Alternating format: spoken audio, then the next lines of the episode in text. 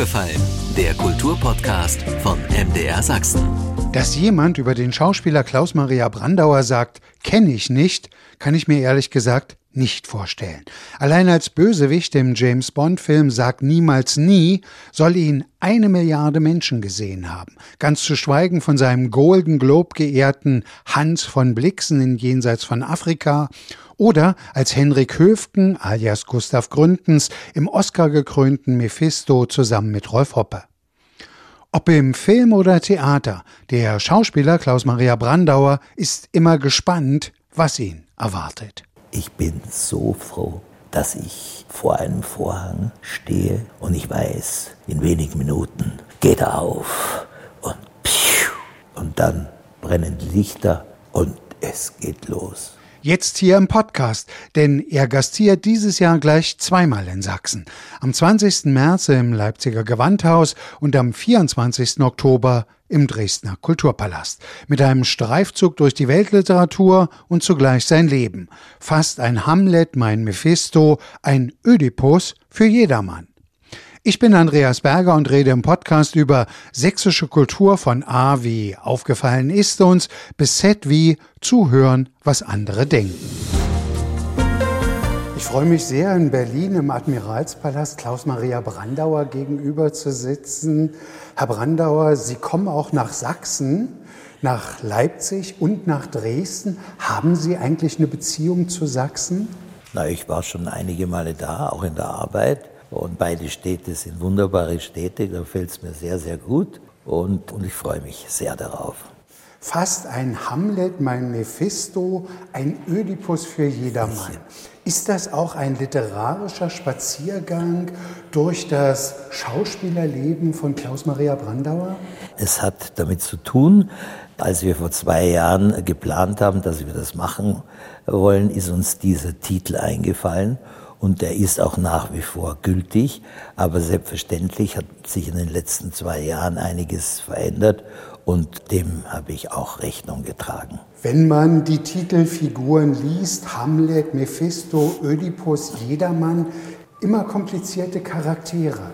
Naja, das ist ja ein großes Vergnügen für einen Schauspieler, wenn er solche Möglichkeiten hat. Und ich habe diese Figuren und darüber hinaus noch mehrere immer sehr, sehr gerne gehabt, wo man sich auseinandersetzen muss, wo man etwas suchen muss, was man vielleicht selber in keiner Weise an sich selbst hat, in sich selbst hat.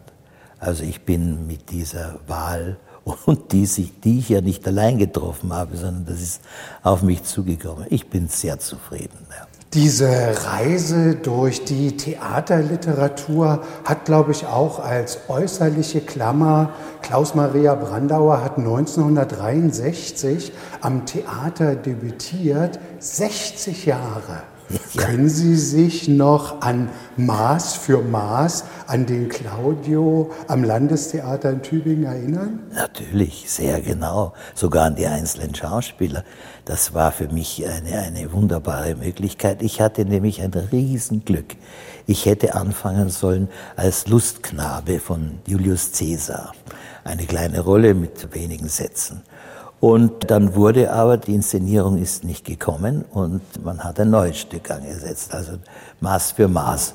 Und ich bekam da die Rolle des Jungen, der eine Todesfurchtszene im zweiten Teil zu spielen hat. Eine wunderbare Aufgabe für mich. Ich war ganz stolz und das hat mir schon sehr, sehr viel Freude bereitet. Ich habe dann allerdings gedacht, so geht's jetzt weiter mit den Hauptrollen, aber das war natürlich nicht, mir war nicht bewusst oder ich hatte es nicht so bedacht, dass man natürlich nicht nur große, sondern auch kleine Rollen zu spielen hat, überhaupt als Anfänger. Und meine nächste Rolle hieß der erste Unauffällige. Und ich dachte, und dann habe ich zum Direktor gesagt, ich bin doch nicht zum Theater gegangen, um unauffällig zu bleiben, um auffällig zu werden. Na, hören Sie aber. Also, daran erinnere ich mich. Und einmal mussten wir eine Vorstellung abbrechen, als der Präsident der Vereinigten Staaten, John F. Kennedy, ermordet wurde. Und das war ein merkwürdiger Zusammenhang. Also ich habe das bis heute ganz genau in Erinnerung, was da passiert ist und was das mit Leuten macht. Und mir gedacht, Jetzt ist meine Todesfurchtszene im zweiten Akt nicht mehr möglich. Also ich habe es schon verstanden, aber so denkt man manchmal nicht. Wie geht es einem als Schauspieler, wenn ich jetzt wieder auf die Texte zurückkomme? Hamlet, Mephisto, jedermann, die haben Sie nun im Laufe Ihres Lebens so häufig gespielt. Wenn man denen jetzt wieder neu begegnet, entdeckt man da auch Neues? Ja, ja, durchaus. Auch ohne Theater entdecke ich fast jeden Tag irgendetwas Neues. Und da meine ich jetzt nicht nur das, was ein bisschen schwieriger wird im Alter, aber es ist auch im, im richtigen Lauf am Theater ist kein Abend, so sehr die Präzision das Wichtige ist, wie der andere. Und das ist auch gut so. Sondern wir sind Menschen und es ist wunderbar, wenn das auch erlaubt ist, dass man den Alltag, nicht den Tag, den normalen Alltag, sondern das, was man tagsüber erlebt, mit hineinnimmt. Und ich glaube, ohne das geht sowieso nicht. Sie müssen ja persönlich anwesend sein. Wir erleben Shakespeare, Dostoevsky, Goethe habe ich gesehen.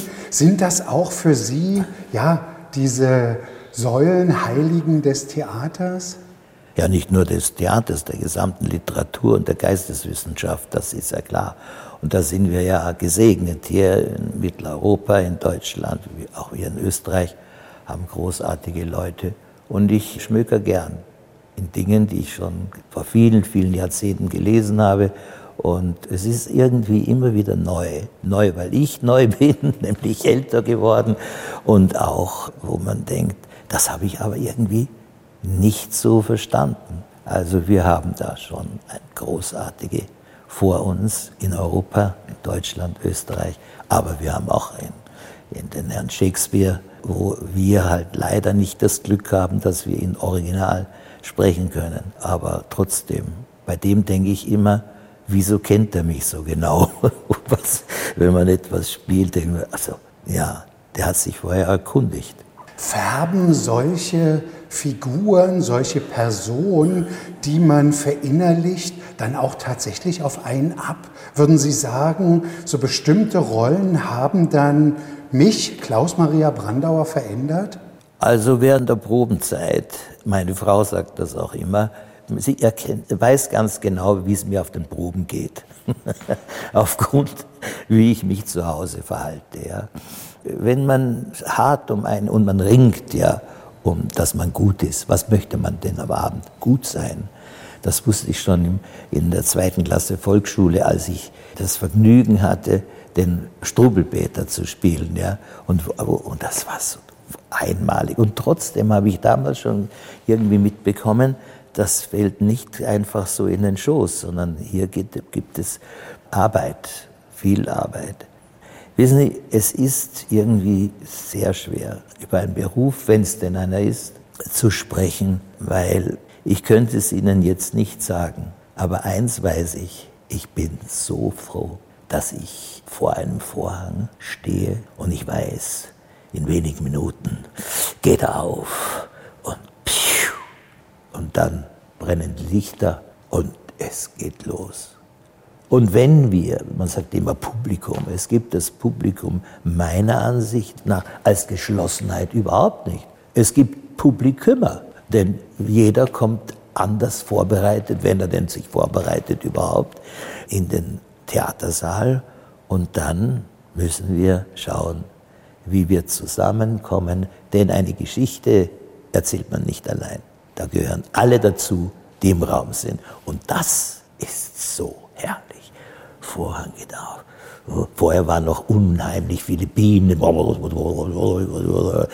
Also das begeistert mich noch heute und ich möchte das, solange ich es kann, auch machen. Wie merkt man das als Schauspieler auf der Bühne? Haben Sie tatsächlich bei all der Konzentration auf den Text, auf Mimik und Gestik tatsächlich noch den Blick ins Publikum?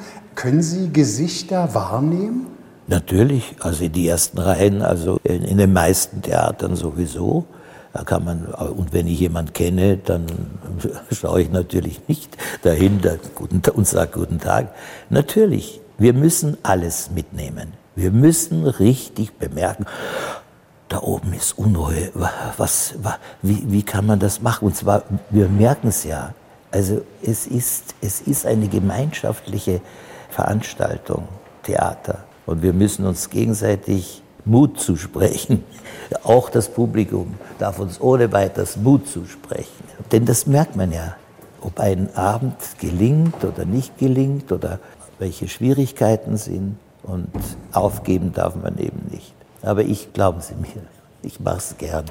Herr Brandauer, das Lesen, ist das so die Mutter des Geschichtenerzählens? Also mir ist es sehr, sehr früh klar geworden, dass wenn ich etwas Lederstrumpf, war mein erstes an Weihnachten, und da habe ich zwei oder drei Tage gelesen, bis ich das also hoffentlich gut verstanden habe. Und dann habe ich es natürlich mit den, meinen Freunden in der Schule nochmal und immer wieder. Klar, es ist eine ständige Beschäftigung mit dem, was wir hoffentlich alle immer wieder die Chance haben. Natürlich, wenn Sie einen ganzen Tag am Pressluftbohrer arbeiten müssen, dann ist es etwas schwieriger, das müssen wir schon sagen. Aber die, und die müssten es vielleicht fordern von ihren Leuten, die sie engagiert haben, dass das nicht geht, sondern sie müssen sich mit dem beschäftigen können, was wir auch machen, nämlich nachdenken, überlegen, sich Sachen anschauen. Und Kunst ist fantastisch, das ist, weiß ja jeder. Aber wir müssen es nicht gleich so hochhängen, sondern reden wir drüber. Erzähl uns eine Geschichte. Wie ist es denn im Wirtshaus? Da kommen die unglaublichsten Geschichten zusammen. Und nicht nur in der Steiermark, sondern natürlich auch in Thüringen und überall auf der Welt. Und dort beginnt's ja. Dort beginnt die Unterhaltung und solange die Leute sich unterhalten und von mir aus auch streiten, bitte, bitte unbedingt streiten, solange schlagen sie sich nicht die Köpfe ein. Das ist sicher. Allerdings, das wissen wir auch, können wir gelegentlich nicht ganz verhindern. Aber es macht schon was aus, wenn sie vorbereitet sind auf viele Dinge. Und die Eltern, das merkt man, den Menschen sehr schnell Wert darauf gelegt haben, dass die Kinder einbezogen sind. Sehr früh, nicht erst mit 14 und jetzt musst du das und dieses und jenes. Sofort anfangen, lesen, unbedingt vorlesen. Und das haben meine Eltern gemacht. Ich bin sehr, sehr dankbar. Und ich kann es eigentlich manchmal gar nicht fassen. Das war ja nicht nur Glück, aber es war doch, es war das Glück der Unterstützung durch viele, viele Menschen. Und als erstes Mutti, Vati und so weiter. Ich weiß gar nicht, Sie sind im Juni, glaube ich, geboren. Sind Sie noch im Sternkreis Zwilling? Ich bin Krebs. Krebs sind 22. Okay, weil sonst hätte ich nämlich gefragt, ist das vielleicht auch etwas, was diesem Klaus-Maria Brandauer einfach innewohnt, dieses sowohl das eine als auch das andere? Das kann ja sein. Es ist ja an der Neige, der, der Kippe. Also wir müssen es auch da nicht so genau nehmen. Wir haben alles, alles in uns. Ja. Aber weil Sie das gerade erwähnt haben, viele fragen sich ja, vielleicht insbesondere auch Jüngere, wie kommt eigentlich dieses Maria Brandauer in den Namen? Das es ist der Name Ihrer Mutter. Es ist der Name meiner Mutter und meiner Großmutter. Diese zwei Frauen weil mein Vater war an der Front und mein Großvater war eingesperrt in der Nazizeit und der haben mich großgezogen. Und du bist halt dann so, wie heißt du denn überhaupt und so weiter, habe ich mir die zwei Marias, die mich aufgezogen haben und die mir die wichtigsten Grundbegriffe von Leben, Existenz an sich vermittelt haben. Und das ist mein ständiges Denken an sie. Sie haben vorhin gesagt, die Tour haben Sie so vor ein, zwei Jahren geplant. Da hatten wir beispielsweise, also vor zwei Jahren zumindest, ja den Krieg in der Ukraine noch nicht. Ich habe jetzt über die Münchner Lesung gelesen, dass eben auch Dostoevsky ganz stark vertreten ist. Gab es jetzt mal im Nachhinein irgendeine Überlegung, weil es ja eine Zeit lang mal in Deutschland auch eine Debatte gab, russische Künstler, kann man die jetzt sozusagen überhaupt auf die Bühne bringen? Hat das für Sie mal eine Rolle gespielt? Nein, überhaupt nicht. Ich verstehe, dass es Menschen gibt, vor allen Dingen im politischen Kreisen, die sich darüber Gedanken machen. Nicht? Also ich glaube, dass niemand gerne in einem Land wohnt, wo man sagt, die haben einen Krieg angefangen und die anderen müssen sich jetzt verteidigen und umgekehrt. Da wird so unbeschreiblich, merkwürdig Sätze ausgetauscht. Also das ist nicht notwendig. Es ist schrecklich. Die Leute kommen um und wir müssen alles machen. Auch wir fordern von unseren Leuten, die bei uns vorn dran stehen, dass das aufhört.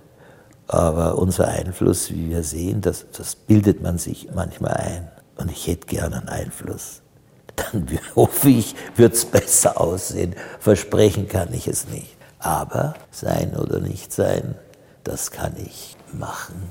Nicht wie ich will, sondern wie ich, wie der Chef, der Autor, Willi, wie ich ihn immer nenne. William Shakespeare. der Willi, das halt für uns zurechtgeschneidert hat.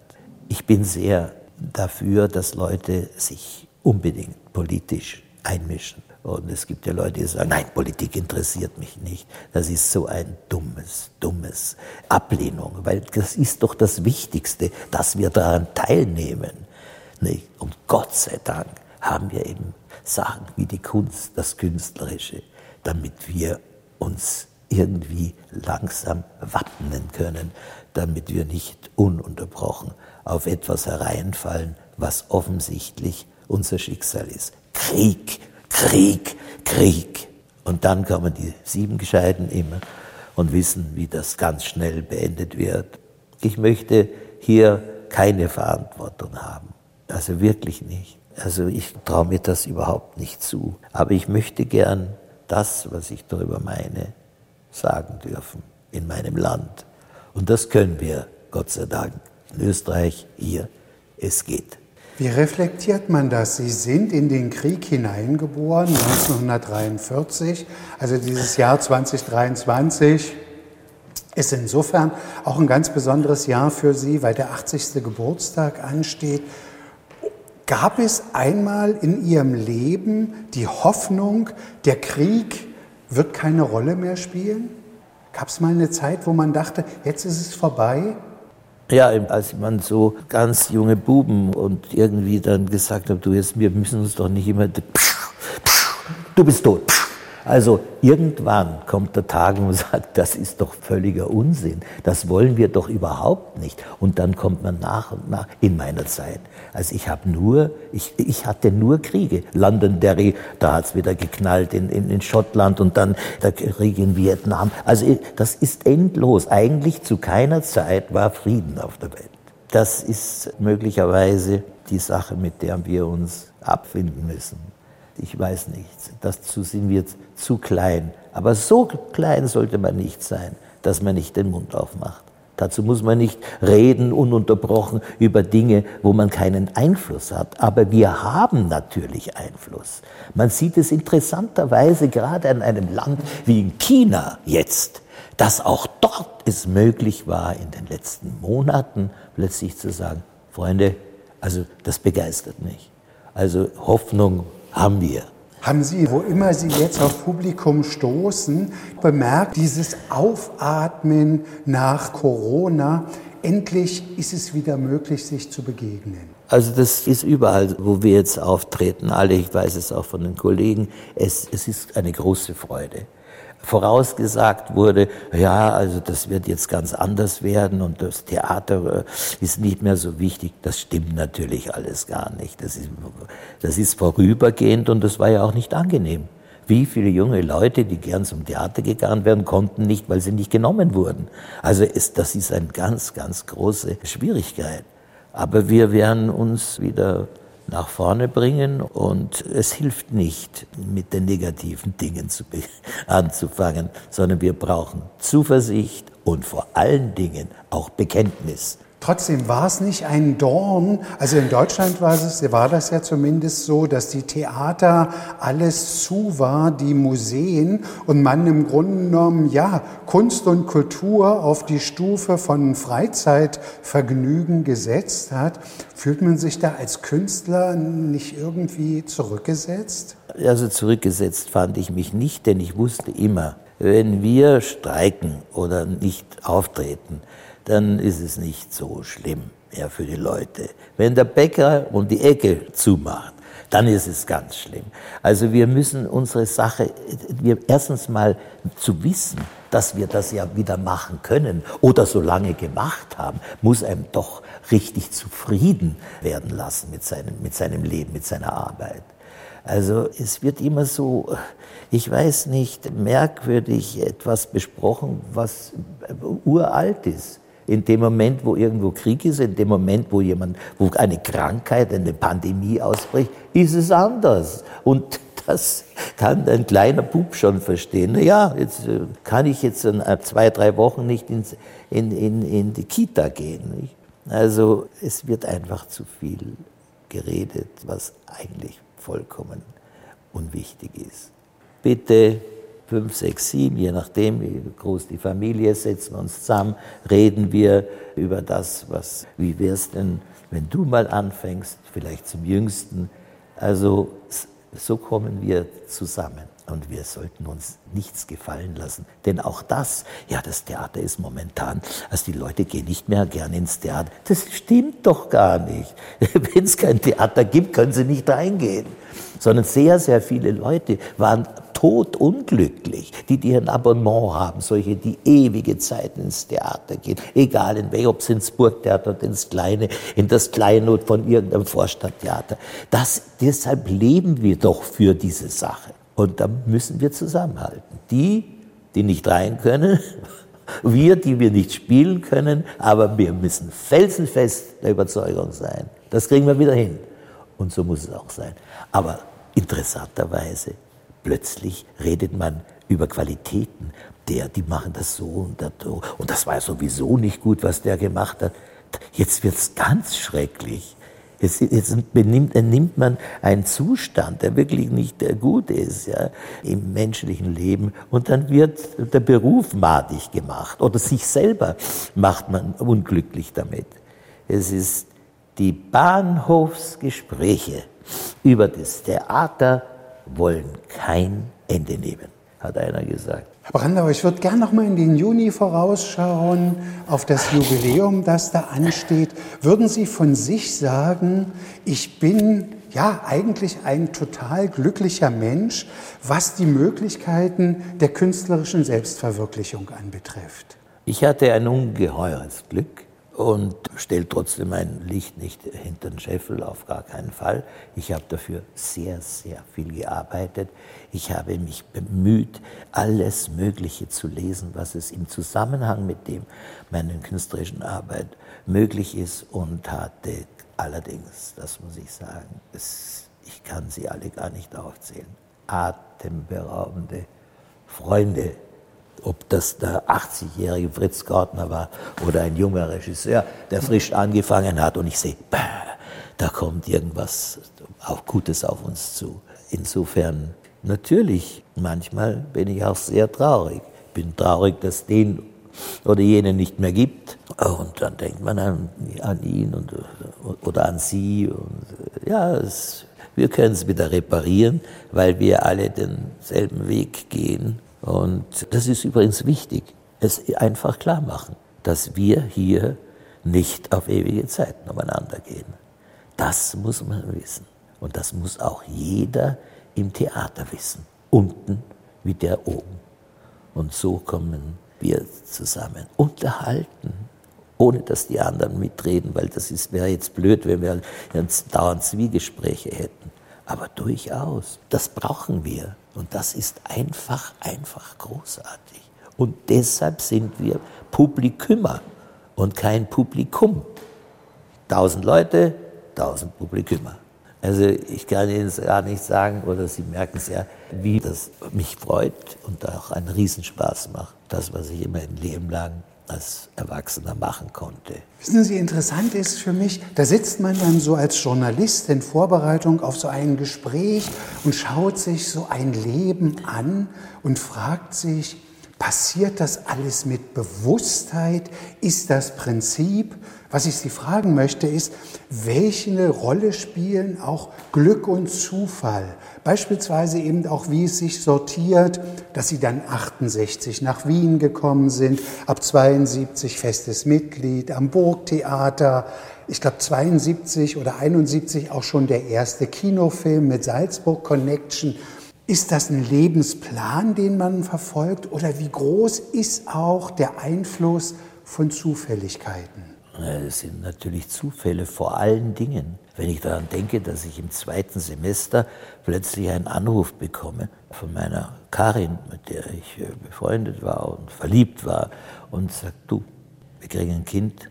Also, ich will es nur so, ein ganz kleines Beispiel. Da bin ich hinauf zu dem Rektor dort und habe gesagt, ja, stellen Sie sich vor, ich kriege ein Kind. Da sagt er zu mir auf Schwäbisch, ja, da müssen Sie so, sofort fahren. Fahren Sie zu Ihrer Frau. Nicht? Also, und ja, das werde ich nie vergessen. Hermann Reuter, ein, ein bedeutender Komponist, und das war der Chef da in, in, in Stuttgart. Und so ging es eigentlich weiter. Manchmal haben Menschen natürlich auch gebremst, aber ohne die anderen geht es natürlich überhaupt nicht. Und selber überschätzen, das muss man lernen. Das darf man schon gar nicht. Und vor allen Dingen, weißt du was? Ja, dann erzähl's mir auch. Also, Sie müssen die Leute fragen. Das ist ganz, ganz wichtig. Nicht warten, bis irgendwas dazu kommt.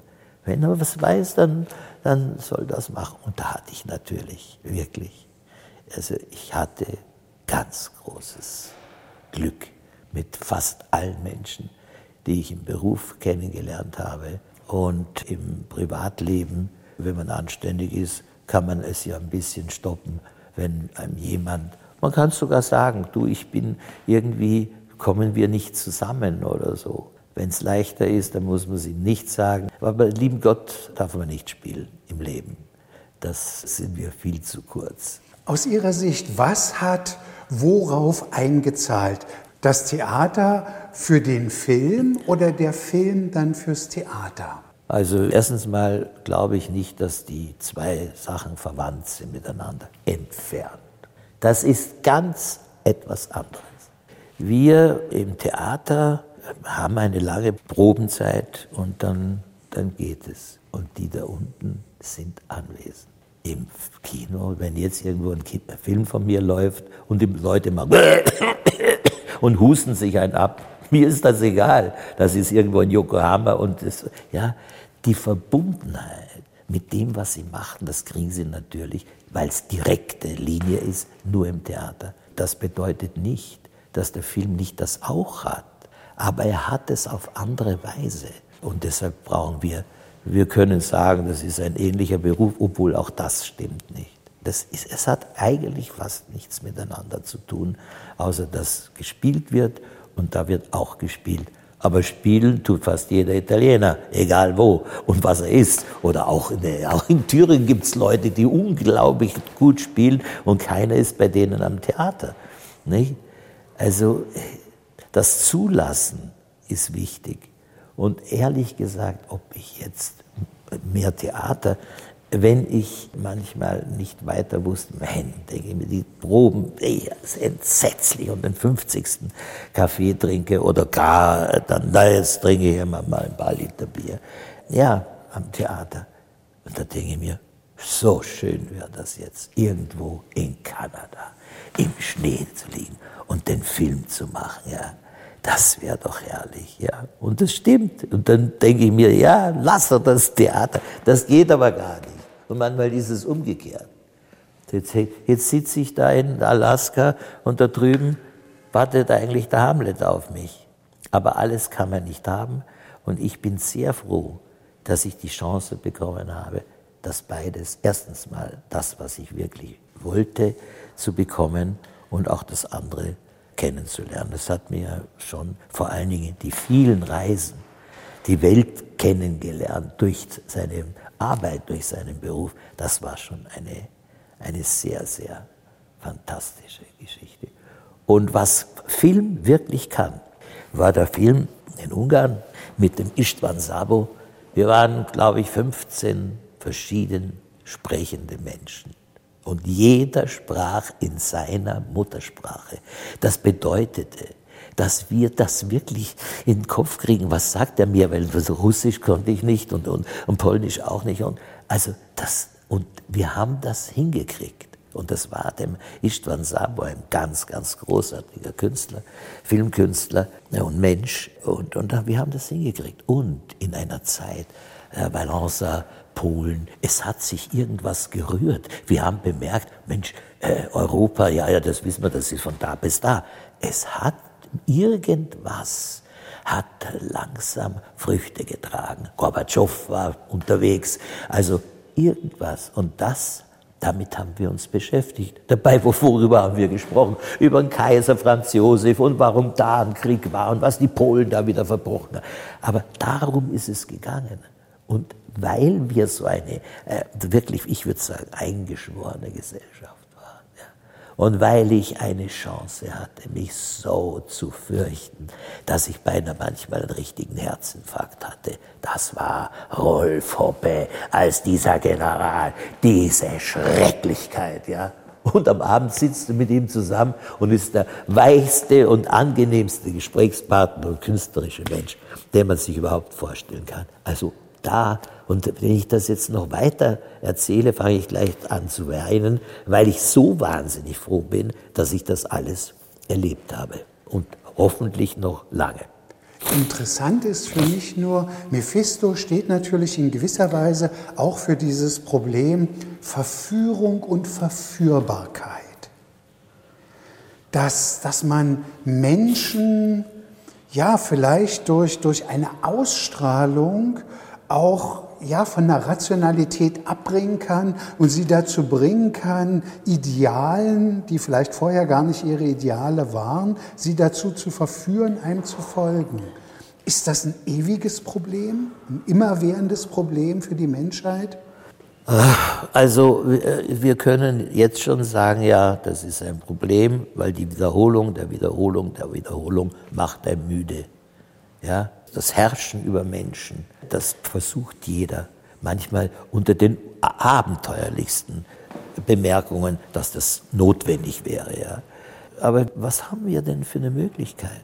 Wir können natürlich uns aufregen. Wir können mit den Freunden, mit denen man arbeitet, sagen, das lassen wir uns nicht gefallen, so im Kleinen. Und das, man kann natürlich auch sagen, das lassen wir uns nicht gefallen und wir sind gegen den Staat oder gegen diese Klick. Natürlich, das kennen wir ja. Das kennen wir seit ewigen Zeiten. Und ich habe es vorher schon gesagt, es ist nie Ruhe gewesen auf der Welt. Und ich meine, wir können überall hin ins Welt anschauen und sehen dort, was wir eigentlich uns nie hätten träumen lassen. Ja, ein paar, 2000 Jahre vor, 3000 Jahre vorher, haben das schon begriffen. Also es, ist, es dauert lange, bis man etwas begreift. Ja. Aber ich bin zuversichtlich, es gibt Wege, Wege in uns, in der Familie, in den Freunden, in unserem Dorf, in der Stadt, je nachdem. Aber das bedeutet, du musst mitmachen. Du kannst nicht sagen, nee, Politik interessiert mich. Nein, eben nicht. Es gibt kein dümmeres Argument, als zu sagen, die machen eh alles und Politik ist schrecklich. Nein, Nein, auch der Goethe hat nicht recht, wenn er das sagt. Ja. Und er weiß Bescheid, was das eigentlich bedeutet, wenn man mal ein Minister ist, was man da für Aufgaben hat. Und der wollte auch wieder irgendwie entkommen, weil eigentlich kann man das nicht leisten für die Menschen, was die Menschen sich wünschen, sondern wir müssen es uns miteinander leisten.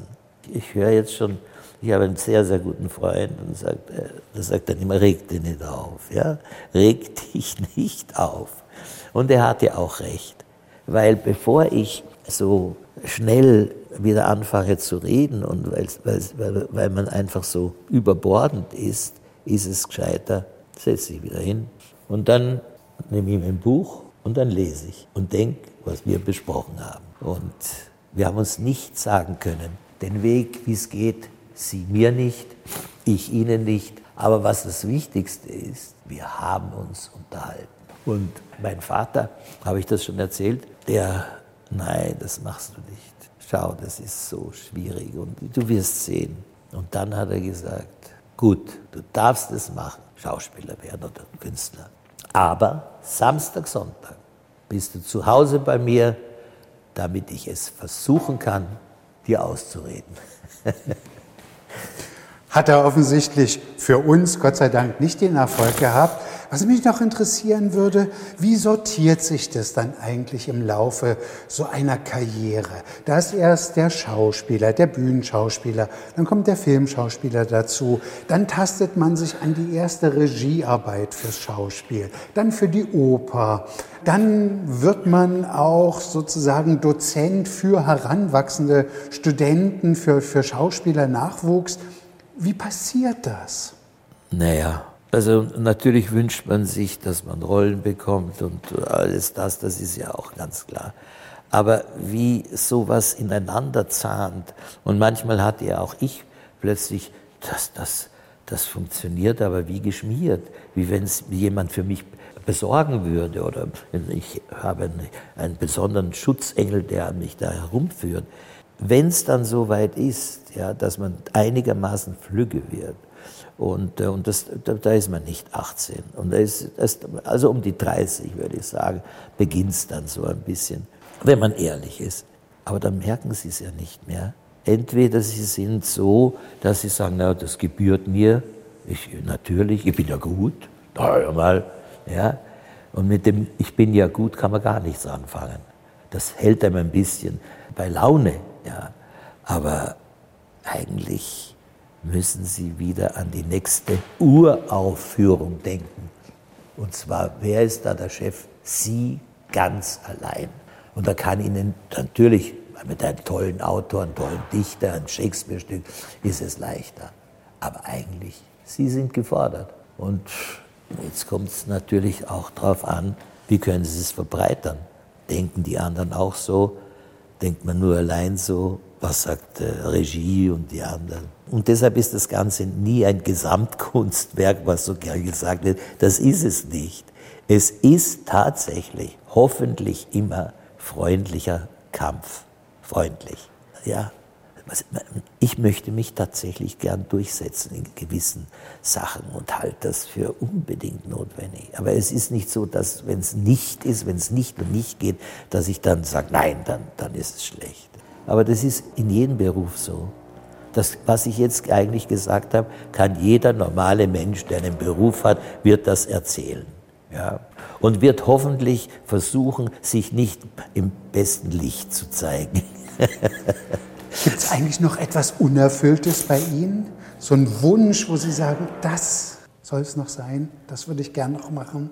Ich habe mir vieles gewünscht und zum großen Teil weiß ich das gar nicht mehr. Da muss ich jetzt nachdenken. Es ist ganz einfach und ein bisschen lächerlich fast. Ich bin dankbar, das bin ich. Allen, die dabei waren und Schicksal, Zufall, Vorsehung auch natürlich. Allein macht man den Weg nicht. Keiner, keiner. Aber es macht mir nach wie vor eine unglaubliche Freude. Und wenn ich, vorgestern war das, natürlich war der, der Dostoevsky der große Inquisitor nicht angekündigt. Aber er steht unter dem, das ist absolut in Ordnung. Keiner kann sagen, da wurde getrickst. Und dass das dann so funktioniert hat mit den Leuten, die natürlich, ja, wieso? Und wenn so peu à peu ging das dann, dass es einen Sinn hat. Und die einen haben gesagt, das war richtig wichtig wegen des Krieges. Das war gar nicht so im, sofort meine Absicht, sondern ja, es wurde schöner, ein schöner Abend mit den Leuten und mehr können wir überhaupt nicht machen. Eine Rückfrage noch zu dem Abend. Sie beginnen ja, das haben Sie jetzt auch schon verschiedentlich skizziert, sehr ernst und Sie entlassen das Publikum. Nun weiß ich nicht, ob das nur speziell an dem Abend war, wo ich jetzt etwas in der Zeitung drüber gelesen habe, oder prinzipiell der Aufbau ist mit dieser Schlittschuhgeschichte. Ähm, mit einer heiteren Geschichte. Haben Sie nicht vielleicht manchmal auch so ein bisschen die Befürchtung, wenn man zum Schluss das Publikum heiter entlässt, haben Sie das Ernsthafte von, vom Anfang vergessen? Nein. Außerdem, diese Geschichte ist herzzerreißend. Das ist ja nicht irgendwie, damit man jetzt Baba und äh, nett und jetzt mache ich euch ein kleines Schnaderhüpferl vor. Das ist eine herzzerreißende Geschichte. Und zwar über zwei Jungs, wo der eine reiche Eltern hat und der andere halt nicht. Und der hat tolle Schlittschuhe bekommen und der andere hat nur fünf Paar Strümpfe und irgendwas an. Und das wird erzählt. Und das passt genau. Das passt. Was toll ist, können Sie nebeneinander stellen. Dostoevsky, Großinquisitor und diese Geschichte von dem Armen. Und vor allen Dingen, der hat er gelogen, nicht? Äh, weil er den Kindern erzählt ja, ich habe die tollsten Schlittschuhe auch bekommen. Es war alles gelogen, weil er sich halt leid sah. Und wie es halt so ist, dann kamen die, dann ist, ist er krank geworden, weil er einen ein Albtraum hatte. Und dann sagt er zum Schluss, ja, Mama, was ist mit dem mit dem Schlittschuhen und mit, mit dem Fahren auf dem, sagt sie, weißt du, was ich denn deinen Kameraden gesagt habe? Ich habe ihnen gesagt, dass wir deine Schlittschuhe nach Stettin geschickt haben, weil es dort mehr Eis gibt als hier. Das könnte auch vom Dostoevsky sein. Also ich meine, das beginnt dort, wie er unter dem Galgen steht und keine Ahnung hat. Ja? Und dann Bus, ja, Sie können gehen. Also, das sind die Dinge, die uns nicht ausmachen, weil die passieren uns ja. Und eine Mutter, also ich meine, die war sicher die anständigste und ordentlichste und, und äh, Frau, die hat sicher nicht gelogen. Aber hier hat sie für ihren Sohn, das müssen wir haben. Wir müssen es mehr gern haben, alle miteinander. Und dann geht's. Schönes Schlusswort. Ich darf mich ganz herzlich bedanken. Klaus ich danke auch. Vielen, vielen Dank. Die Fragen, das war alles ganz richtig fein. Da kann man drauf antworten. Soweit der aufgefallen Podcast von MDR Sachsen mit Klaus Maria Brandauer. Jetzt schon verabreden können wir uns gern für die nächste Folge. Da ist der Dirigent Hartmut Hähnchen zu Gast, der am 21. März 80. Geburtstag feiert. Aber vielleicht haben Sie auch selbst eine Anregung, wem Sie im Podcast gern einmal zuhören würden. Schreiben Sie an aufgefallen.mdr.de. Aufgefallen gibt's jeden Montag neu, überall wo es Podcasts gibt und so natürlich auch in der ARD Audiothek. Aufgefallen, ein Podcast von MDR Sachsen.